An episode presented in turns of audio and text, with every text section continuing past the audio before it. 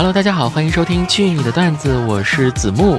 收听节目的过程中，不要忘记通过点赞、评论、收藏等方式支持我哟。就在本期节目播放界面的右下角动动手指，免费点个三连，大拇指、五角星，评论几句话，我们将不定期对参与互动的朋友们发放福袋奖励。同时呢，大家也可以通过评论留言的方式点播歌曲，送上祝福，说不定在下期节目的最后，你就会听到自己喜欢的歌。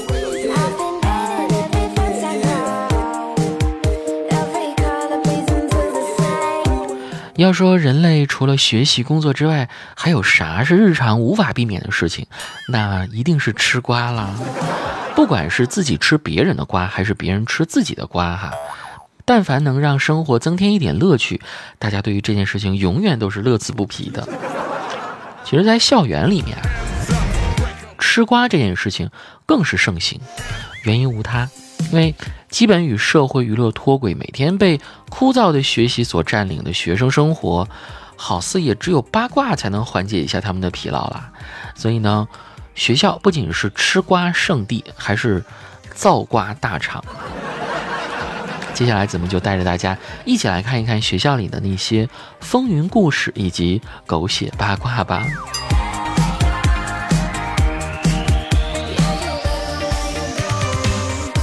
身为学校的主体，就是学生哈，与其挂钩无非两样，要么是考试，要么就是校园恋爱啊。除此之外，能单凭自身魅力出圈的，无一不被学生们封为大神啊。你记得隔壁宿舍一哥们儿，当时从大一到大二，他女朋友就换了三个人，这个一个寝室五个人嘛，结果他这三个女朋友啊。全是一个寝室的，都说兔子不吃窝边草啊，你倒好，不仅吃了，还把人家一窝端了啊！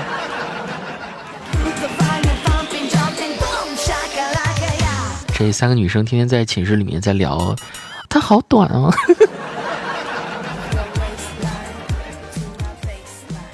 我们来看这条八卦，说一个学长。为了不被其他人打扰，天天蹲在印刷室隔壁的厕所读书，呃，最后考上了北大。这就是所谓的“天将降大任于斯人也，必先苦其心志，劳其筋骨”啊。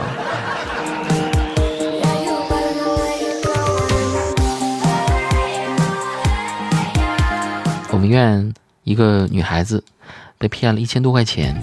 去找辅导员，当时只有一个学长在办公室啊，学长就说：“你不要慌，有办法的。”然后呢，在学长的英明指导下，他俩骗了骗子三万多，反向诈骗啊，这操作六六六啊！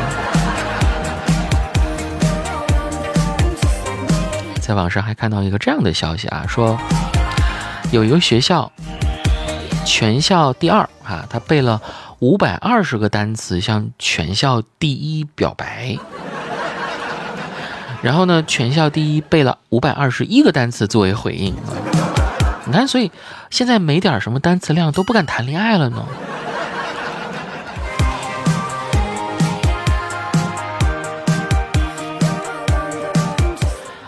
当然，身为每天都在和学生打交道的老师，自然也逃不过被八卦的范围哈。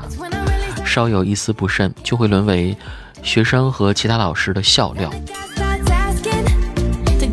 我们英语老师在学校刚建立的时候，听说校长不想干了，失去梦想了，于是下班的时候堵着他，把他骂了个狗血淋头。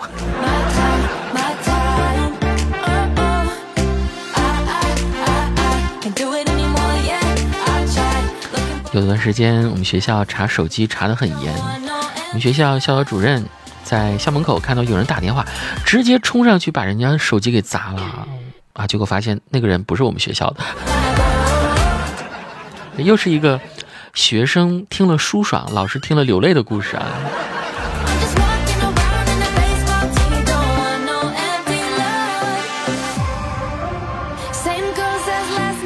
小学时候有次地震。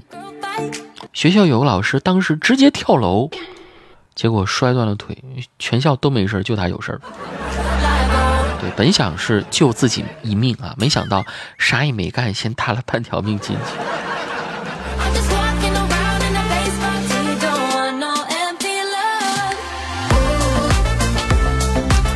最近两年因为疫情原因嘛，很多学校都是线上上课的状态啊。有一次上网课，然后有网友的生物老师在直播里放了他之前录好的课，可是呢忘记关麦了，结果上课视频看到一半的时候就传来了那啥的声音，还持续了五分钟。什么？才五分钟吗？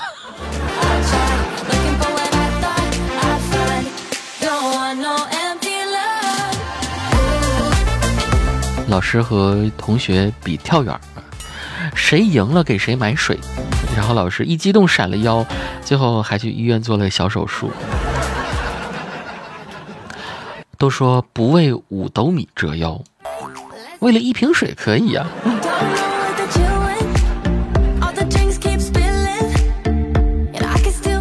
如果仅仅是学生或者老师的八卦，那听者未必会觉得有些弱鸡，然后很快泯然于众人哈。只有当学生和老师放在一块儿啊，才能够让这个事情发生奇妙的化学反应。初听时震惊不已，再听时则回味无穷。一位学姐，她大四快毕业的时候挂了好几门课都没有过，然后呢，她就去教导处门口。哭了三天三夜，最后老师实在受不了，就直接让她过了。说，要是再不过的话，那位女学生是不是打算把办公室给淹了？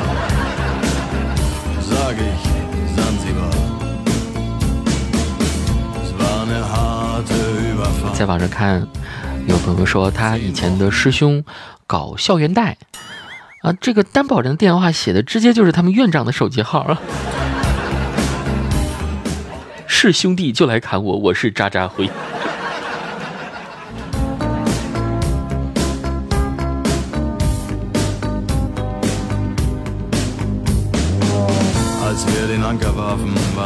我有一个男性朋友哈，被挂科气不过，然后冲去老师办公室，把男老师推倒在椅子上，跨上坐去，舌吻了他。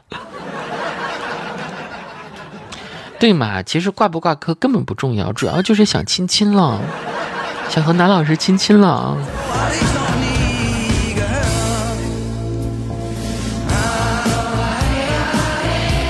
其实关于师生恋这个事情啊，真的有成功的。就我朋友初中的时候，一个女学生，她喜欢历史老师，然后发愤图强考到了师范，最后回到她的那个初中教书。还和喜欢的历史老师结婚了，哎，第一次见到这种现实版的师生恋啊，有点磕到了呢。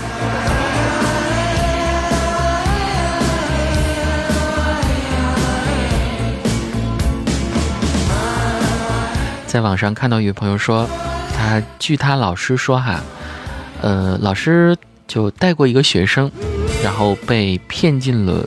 传销组织，传销组织说要拿三千块钱赎人，结果他父母居然不同意出钱。然后呢，老师和他的同学们凑了三千块钱把人弄出来了。相信那名学生等到他醒悟过来之后，他应该会非常非常感激有这样的室友吧。谢谢你们爱我。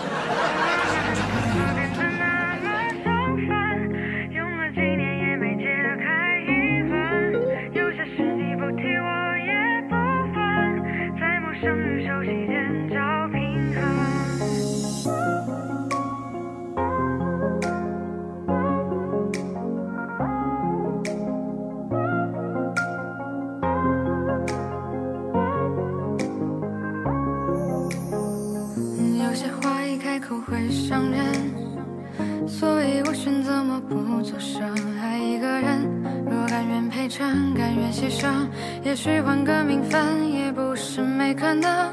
我不怕在爱里做个成人，也不怕爱过之后再分。爱一个人有万种身份，万种可能。只是没想到我们最后有人相衬。